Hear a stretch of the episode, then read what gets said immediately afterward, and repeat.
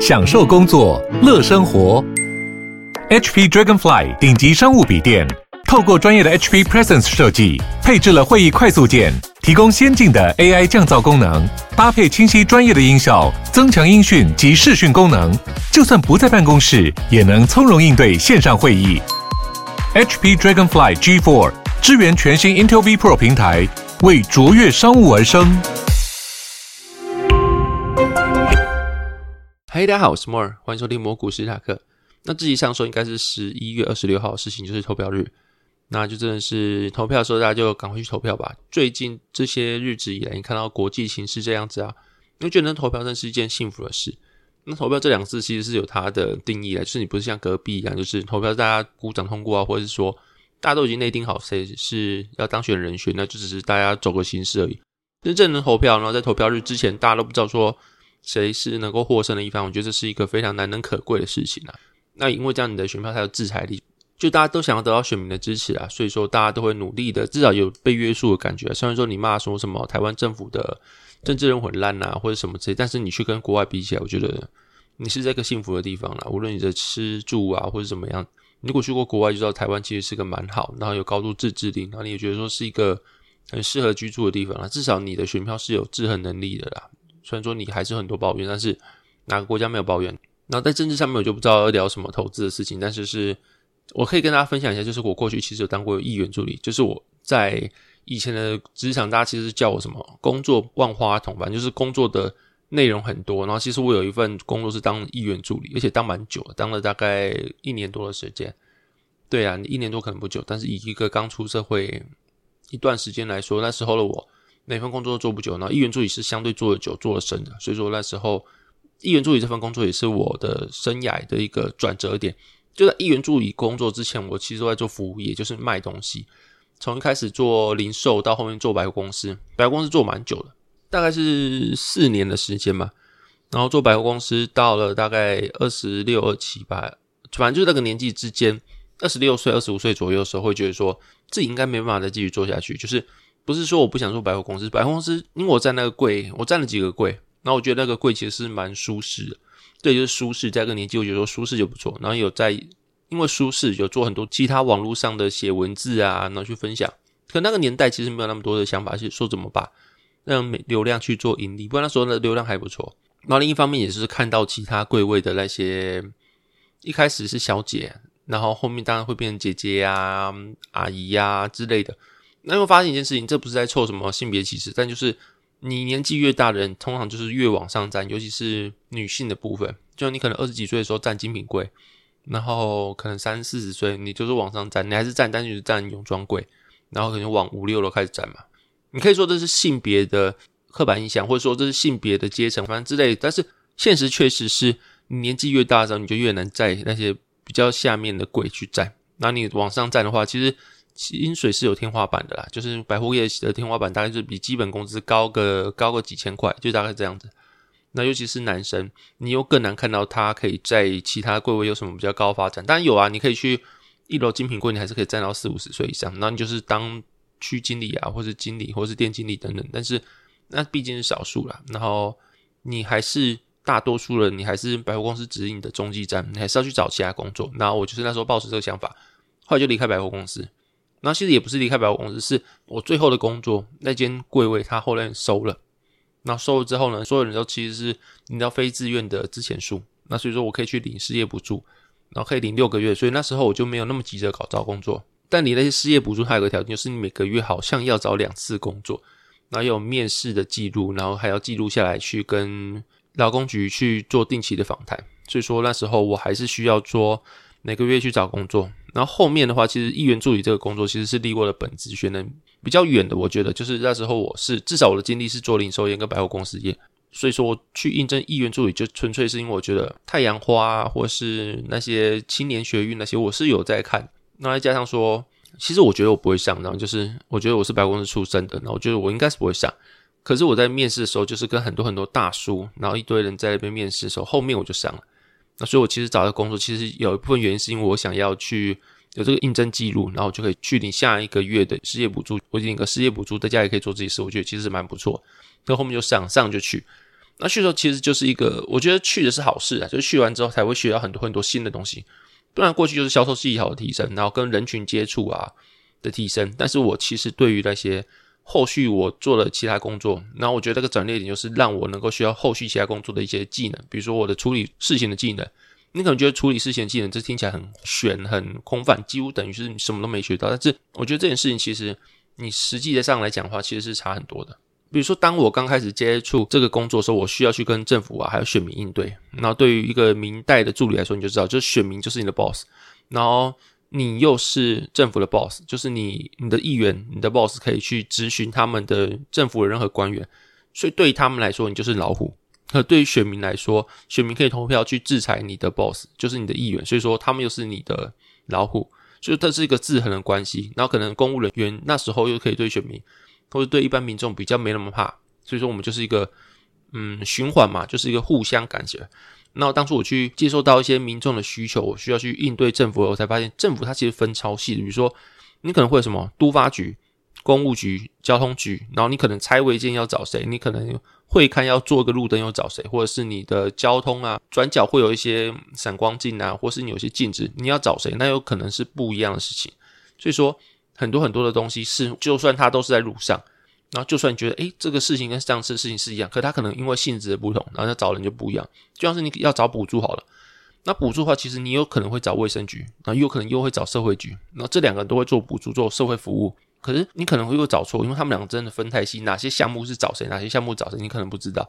那你可能就会碰到一个问题，就是比如说打给社会局，说我有个案子要请你服务，他可能说是卫生局的。然后我后来就依他的意思去卫生局说，他说：“哎，那是社会局的。”然后我就两边都找不到承办人。这件事情应该是每个人在工作职场上都会碰到，就是很多很多部门会互踢皮球，或者是就正是规则定的人，他可能就是毕竟是人，然后有些东西是有灰色地带或模糊地带的。然后这个就会发生在你跟政府的应对上，就是卫生局跟社会局的人，他们互相都有些业务是灰色地带，他们是会互相说是对方的业务，反正就是这样子。然后。刚开始去的时候，你就会这样晕头转向，因为你会想要找到到底是谁负责这件事情。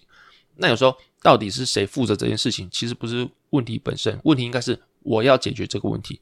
你要是知道说你的立场跟他们立场不一样，你对他们说你就是一个，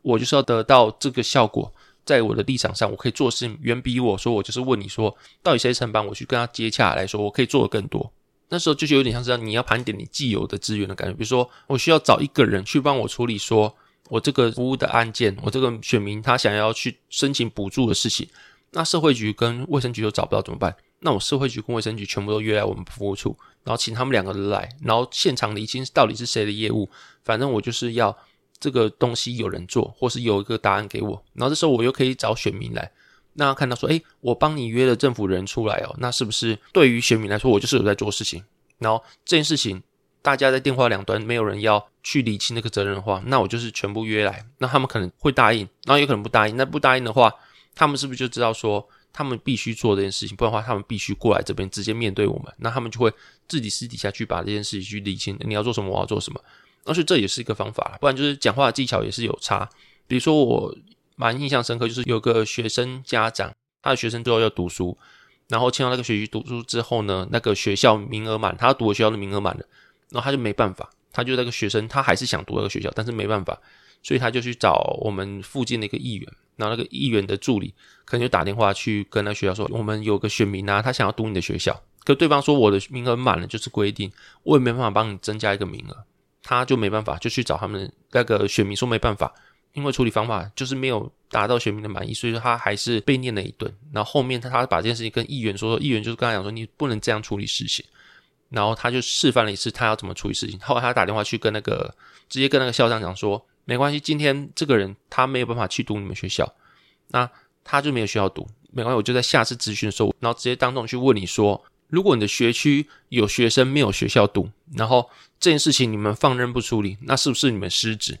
那是不是我就可以直接去质疑说，在督导上你有做事情做不好的地方？希望我们大家就是互相合作，不要把事情弄成这个样子。那就是说，你今天可以用不同的方式去解决问题。你去问他说，你的学区有个学生呢，他想读你的学校，可是学区名额满了怎么办？他人家当然会说，就是名额满就没办法嘛。但是我今天不要照人家框架，你就去用另外框架去解决这个事情，因为你走入人家框架，人家的名额是多少，那是人家定的，然后你去照这个游戏规则玩的话，那当然就是主导权是人家。但是你知道这个游戏的主导权，它只是一个学校里面或者一个学区里面主导权，但是对于整个大架构来说，就是议员可以咨询你，然后去找你做不好的事情，去督导你，去让你去做改进。然后他又是能够对你的人去做施压，比如说我可能没办法对老师做施压，议员没办法去管老师嘛，但他可以管校长，他可以管校长上面的教育局局长，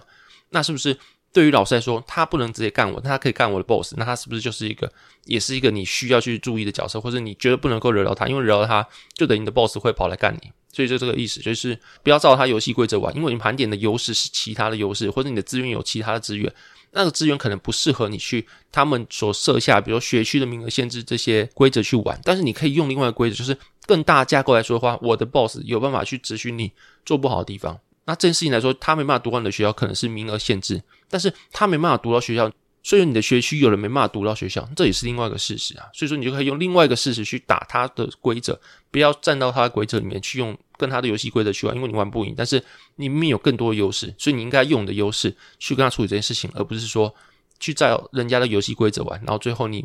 很不适应，然后你也不适合这个规则。所以在这份工作，其实我学校就是一开始我一定是一个我跟他讲的，哎，我学校有你的学区有人没有办法读书，会怎么办？然后这样子当被人打枪的。然后到后面的话，你会发现，你做一件事情的时候，你记录完之后，你要开始先去思考这件事情它的负责人是谁。然后，如果我照着这个话来讲话，那我会遇到什么事情？其实都有经验。然后，或是说我应该要用什么方法？我有什么样的优势？我有什么样的武器去解决这件事情，才能达成我的目标？当然，就是你的主导的是我要达成目标，而不是说我没办法达成目标怎么办？很奇怪。你说的事情，接下来你的第一个想法应该都是我要达成目标。所以说，我要达成目标，我要怎么做？那我有什么资源？去达成这件事情，然后游戏规则不一定要照人家讲的，你可以去想你现在既有的知识量，现在既有的武器来说，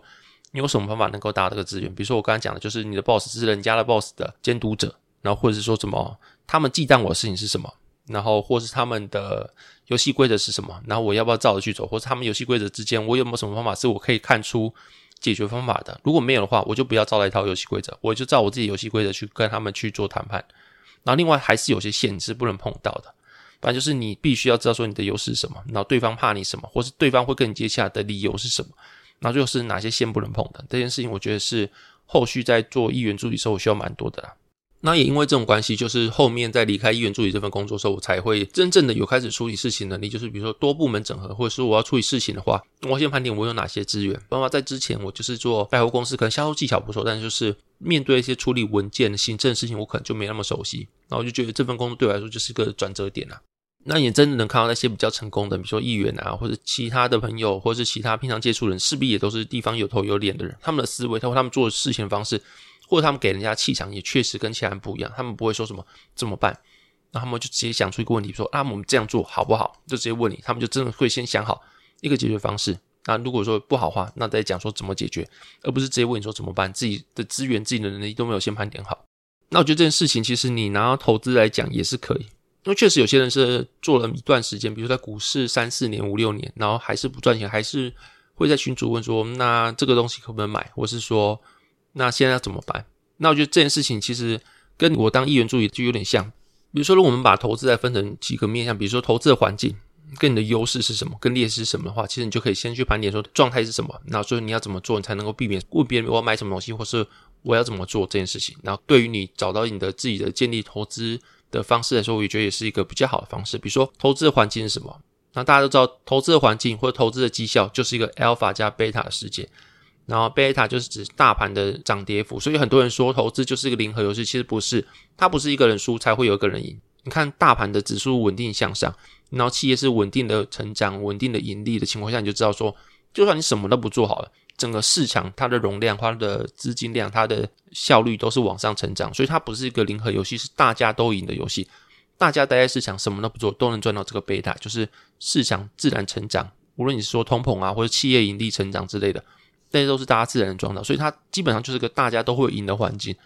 可是有些人就赚多，有些人赚的少。比如说大盘就是十趴，那有些人就是可以赚到十五趴，那有些人就是只赚到五趴。你把那些绩效减掉大盘的涨跌幅，比如说我赚十五趴之后。我减掉今年大盘涨了十趴，那这五趴就是我的 alpha，就是我额外赚的。那当然你要去追逐这个 alpha，就表示说你势必有可能会失去你的贝塔，就是你有可能会赚嘛，然后也有可能会赔嘛。你既然去承受风险去追求获利，那有可能没有追求到反而赔钱嘛。所以说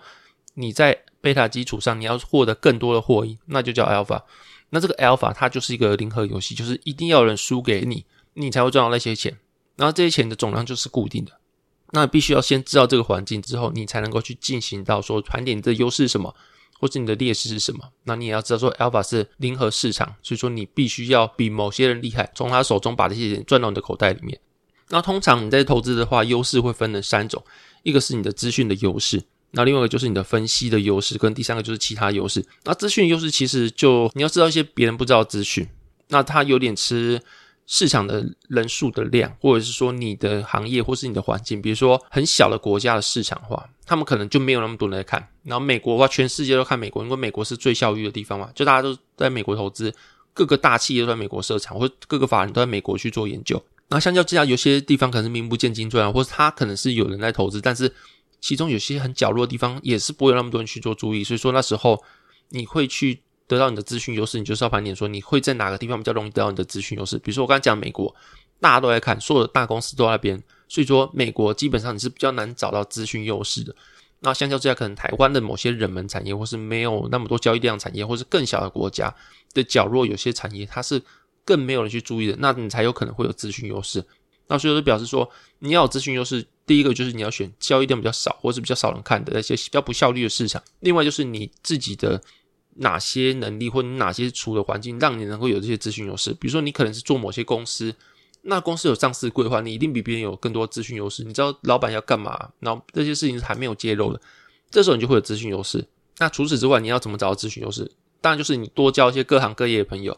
但是你多交各行各业朋友，每个人当然都会跟你讲说他们公司的一些事情，或是有可能会发生的事情。但是这种事情因为讯息量过多。所以你要自己做判断，因为有时候你要去筛选资讯量，你不可能说别人跟你买的，就算他是高管好，他是主管好了，他讲你买了你一定会赚吗？不一定嘛，因为主管上面会有更多主管，或者是他们公司方都有误判的时候。不然你看今年的消费性电子，比如说 Q 三就有人开始说落地，然后一直讲到 Q 四还没落地，然后大家还说什么哦，中国的市场比我们想象还要烂，然后他们还是开出个展望，比如说高通开出展望说什么 Q 四会落地，它应该是最烂的一季，但也是落地一季之后不会那么烂，二零二三年的 H one 可能不会那么烂。但是他们 Q 二可能 Q 一也这样讲啊，那会不会之后 Q 四就说干？我觉得好像预估错了呢，明年可能会更烂呢，也有可能啊。你看公司方自己就有这么多资讯优势，他们都不一定能够真的预测到落地的时间。所以说，有时候公司方的一些人跟你讲什么，当然有讲总比没有讲好。但是这件事情你要自己判断哦，因为有时候他的位阶不够。比如说你一个最基层员工跟你讲说什么公司的决策大事。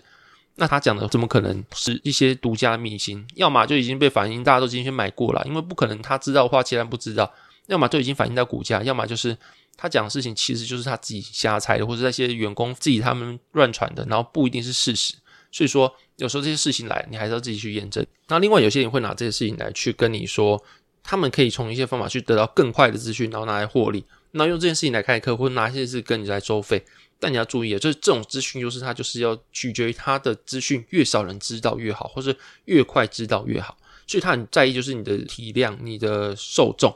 那说有些人要拿这件事情来给你做授课，或者要收你钱的话，要教你这套方式的话，那就会有个问题，要么就是这种套方式根本不赚钱啊，不然他干嘛来教你？那他自己赚就好了。要么就是他就是一定是胡乱你的，因为这种东西就是。你要越少人知道越好。那他教你之后，那不是更多人知道？那这套方法是不是就更不适用？所以说，这个通常有人要用资讯优势这件事情来教你，或者跟你收费的话，绝对不要去相信，因为他骗你的几率很高。因为越多人知道，一定会毁这个方法。所以说，他干嘛教你这个方法去毁掉这个方法？要么就是不赚钱，要么就是他存心是来骗你，根本没这套方法，这套方法根本没有用。那资讯优势有没有反面？有啊，当然就是你过度关心一些短期的资讯优势的时候，比如说他说这季表现不好。那就非常在意这季表现不好这件事情，然后去预估说下两季或者是下半年它会怎么去做运作，但你可能会因此去忽略整个公司的长期的体质状况，比如说 Nvidia 或者 AMD 都跟人讲说，他们今年有看到说 AWS 啊或是微软啊，或者 Google 在大型云端服务业者上面的资本支出降低了，所以说表示他们高速运算等等的一些高阶晶片的销售量可能会因此下滑。那你就发现说，哦，这是短期资讯，因为他看到这些大型数据服务中心的业者他们的支出在缩手。但是你回头去看整个 AI 的发展，整个高速运算发展，整个数据中心的发展，它还是一个非常大的趋势，它不会因为这样子，所以说它未来就不发展高速运算了，或是说不加重支出在这上面，所以说它还是一个主要的趋势。比如说你现在看到半导体，他说超烂，中国库存超多，然后或是台积电的七纳米的架动率开始松动，但是你会觉得说未来七纳米都没有回来嘛，或者台积电就真的挂掉？不可能嘛。因为你的车用啊，你的五 G、六 G、七 G，然后或是你的一些大型云端服务中心，他们都需要用台积电高阶晶片啊。那所以说你会觉得说，因为这样子短期内的资讯有些负面的影响，所以说你就不要买台积电嘛？不会嘛？所以有时候你太过注重那些短期资讯，反而会让你迷失，或是错失一些长线，或者是一些整个大环境的事情。因为你只看到小东西，所以你会忽略整个大环境它是什么样子。所以说你过度去在一些短期资讯哦，可能会让你的投资决策去受到这些事情所迷惑。所以说，资讯优势不是你完全要 focus 的重点，你还要搭配整个公司的体制跟大环境去做讨论。但是你有没有可能去找一些比较不效率的地方去得到资讯优势，或得到一些额外的 alpha 机会？有可能嘛？比如说有些东西就是人多的地方不要去，像现在 ESG 就主导环保、永续、企业责任嘛。但是有没有东西是不环保、不永续、不企业责任的？然后所以说 ESG 大家都已经有这个 ETF。拿钱都投进去，所以这东西有可能是已经被 price in 进去了，或者是或者是已经被过度高估了。那情况下，你去找些不 ESG、不环保、不企业责任、不永续的东西，有没有可能因为这样子，大家都不去投这个？因为风向不在这边嘛？那它明显就是还是赚钱，那还是能够配股利给你，所以它明显是被低估。有可能像是石化业啊，或者有些污名化一些产业，比如说色情产业啊，或是什么大麻产业啊等等，反正就是这些大家的世俗不道德或者不喜欢或者不主流的东西。它可能反而才是被低估的东西，你反而可以从那边去找。我就是要找一些重污染的产业，我就找一些沙石业。为什么？因为大家不喜欢，那因为大家不环保，因为那不是未来的 future。但是因为它可能因为这样被低估，所以我反而去投这些东西。如果你想要去追求 alpha 的话，反而有可能从这些地方去得到 alpha。啊，所以这就是资讯优势的部分了。另外就是分析的优势。那些分析优势，其实我能够讲不多，因为我自己也不是一个非常主动投资看基本面的。但是我有知道有些我身边的大神是做非常基本面投资的，绩效非常好的。他说，如果你一天没有花四个小时在股市上面，不要跟我说你是一个基本面的分析者，或是一个基本面的主动投资者，那就其实蛮合理的。就是你看那些大企业啊，或者那些投资法人入职门槛应该都是金融的硕士博士吧。就他们的先天已经比你厉害，是个顶大名校的金融硕士博士，他们的本职训练已经比你好很多。那他们的工作就是什么？他们工作就是在研究股票。所以说，你一天可能要工作下班的，然后累得跟狗一样，才在那边研究股票。他们是上完八小时、十二小时，全部都要研究股票。人家先天赢你，后天的时间要赢你，你就是什么先天不良，后天又不良，那你怎么去跟人家比在基本面上面？所以有时候你要去研究一些公司的话，你去盘点的优势，你会发现。你的优势其实不如人家，你还是用你的短处跟人家去做竞争，去做人家的长处，然后去跟人家去在这个方面去做赛跑，那你当然会输嘛。所以有时候如果你就要去盘点你的能力的话，你要去考虑你的分析优势，你有哪些地方是能够赢人家的。那如果你真的是想做基本面分析的话，你还要去思考一件事情，就是你很多资讯都其实是在法说会之后才公布的，但是有些公司方他可以约法人那些经营阶层直接出来谈，或者直接去公司拜访他们去问一些事情，所以说。你对公司派了解多少，或是说你对这些公司的内容了解多少？在你没办法约公司的经营阶层出来情况下，你有什么方法能够更深入了解一些这些地方？或者说你如果在这方面赢不了市场法人的话，那你要什么方法去能够弥补这一块？那这可能基本面分析你要去思考这件事情。那些我觉得最难是技术分析的。有些在业界的朋友是讲说，你能够在技术分析里面成功的人，然后真的变大神，像是 J 啊、飞神之类的那些人，他们都是千中选一、万中选一的。就是你一百人进去，可能一个人都还不会成功，然后其他人全部死掉。那这种事情其实很吃的就是你的几率跟你的，我觉得进场的。运气有关系啊，比如说你二零二一年跟二零二零年进场适合的方法，在二零二零年绝对不适用。所以说你进场时候适合的方法，可能是你没有做错，那你就是照着方法去打进去。但是这个市况不适合你的时候，你还是会挂掉。那你根本没有成长机会，没有长大机会，你就挂掉了，也有可能。所以说这种事情其实跟你进场的时候的环境、你的运气，还有你的心态面跟你的天生的能力是有关系的。比如说进了二零二二年，你每次追加都是假突破，你还要做停损。这样的话来来回回你的账面价值就会少很多，因为很多很多的摩擦成本。那时候你怎么还能够维持勇气，就是一直追加，一直追加，然后看你的钱越来越少，然后或者是说你怎么一直停损，一直停损，看到你的账面价值越来越少，然后不会去离开市场。我觉得这是一个非常我自己办不到，我觉得是一个非常厉害的事情。那当然这里说反面，比如说你看基本面分析，它还是有反面，就是你如果每天都研究四个小时之后，你真的觉得你做的努力够多，那你因为在上面得到一些金钱，甚至变大神之后。你可能会激化自己，比如说你会觉得自己的方法是对的，比如说过去很多投资大神就真的是靠基本面分析，然后在一些股票上面沉淀了几年，终于爆发，然后直接变得亿万富翁之类的，今年都死在阿里巴巴上面或者中概股上面，所以他们会觉得说我过去这套方法 work，是市场还没有反应，或者市场这时候定价错误而已。其实未来还是终究会还我这个价值，但是有时候你这次赢了，不代表说你下次会赢。过去来说一帆风顺，过去的成功会让你对自己的决策会更有自信。那会压更多部位在上面，所以说这时候有可能会导致你在下一次会一次爆掉，或者说导致你做一些更激化的决策。是过去你在没有成功之前，你不会做这么冒险、这么多风险的大部位去做压住。所以这时候反面就是，你如果足够努力之后，反而会激化自己。然后就算自己会看错好了，你还是可能会忽略这些你可能看错这件事情。那这可能就是要注意的地方。那另外第三个就是我讲的其他优势，就是你除了你的资讯优势跟分析优势以外，第三个优势就是我自己想还有其他可能你的优势，比如说你的心态优势好了。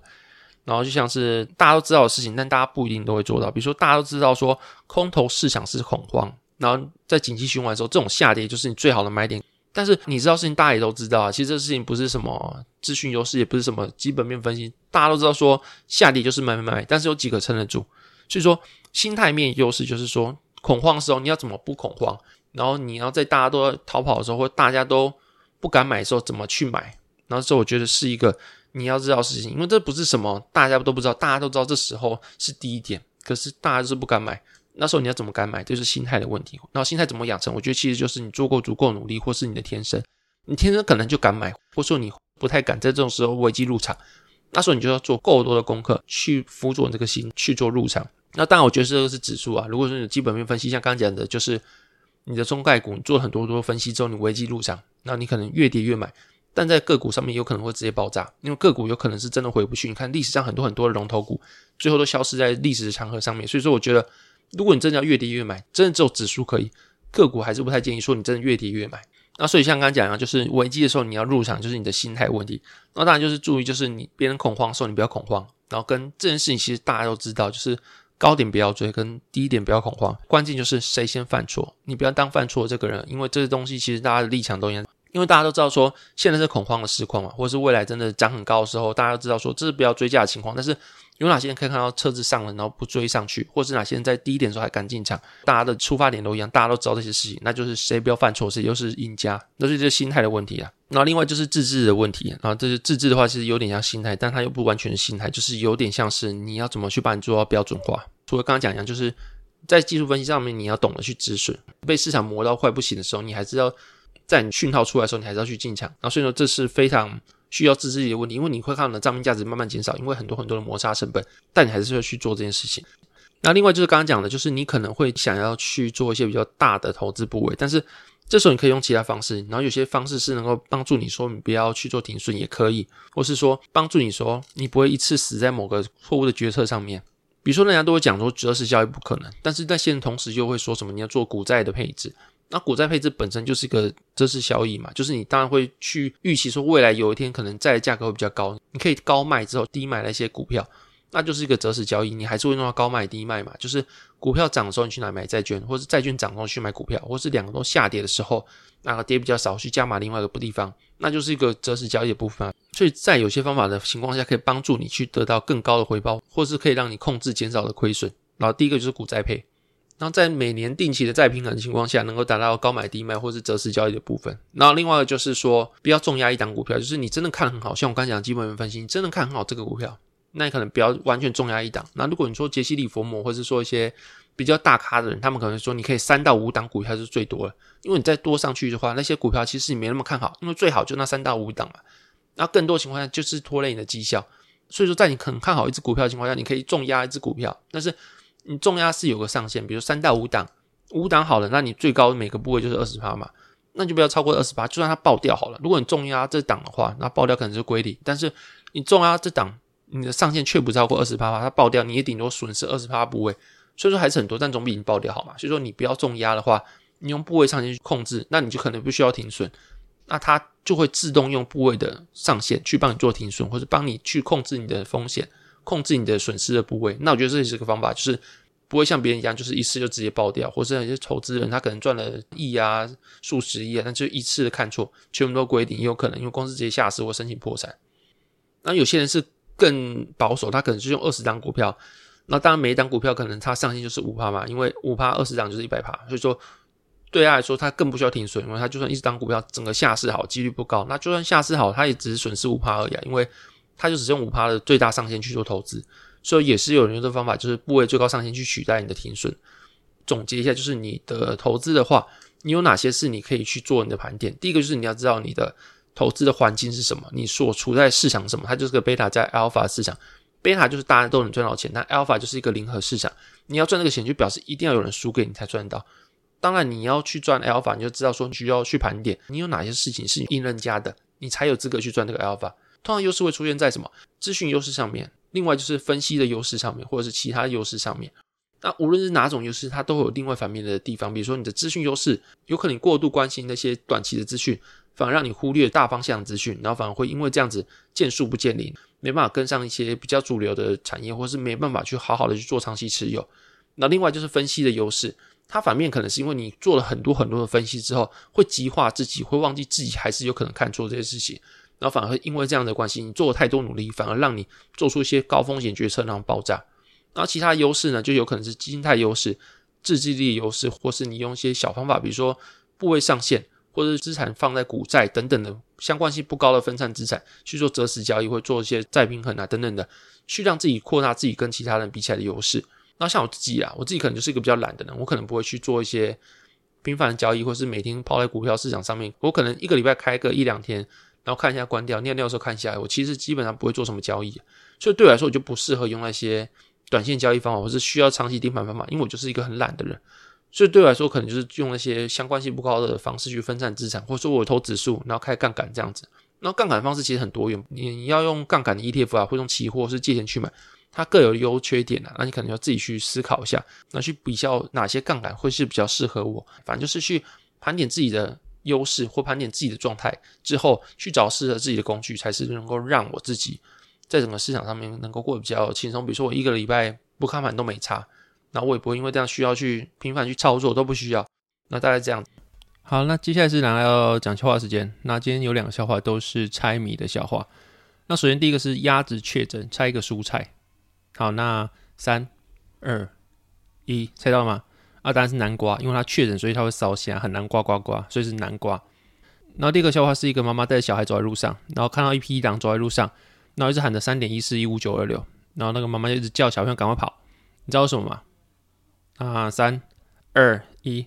啊，因为它是一个拍狼啊，就是拍是那个三点一四一五九二六的拍圆周率的拍啦。好，那大概是这样子。那这节目到这边，那明天是投票日，大家就赶快去投票吧。那如果你喜欢这个节目的话，欢迎到 Apple Podcast、Spotify 或 Mr. Bus 给我五星评价，可以透过小额赞助方式去支持我这个频道。那这节目大概这边，谢谢大家收听，拜拜。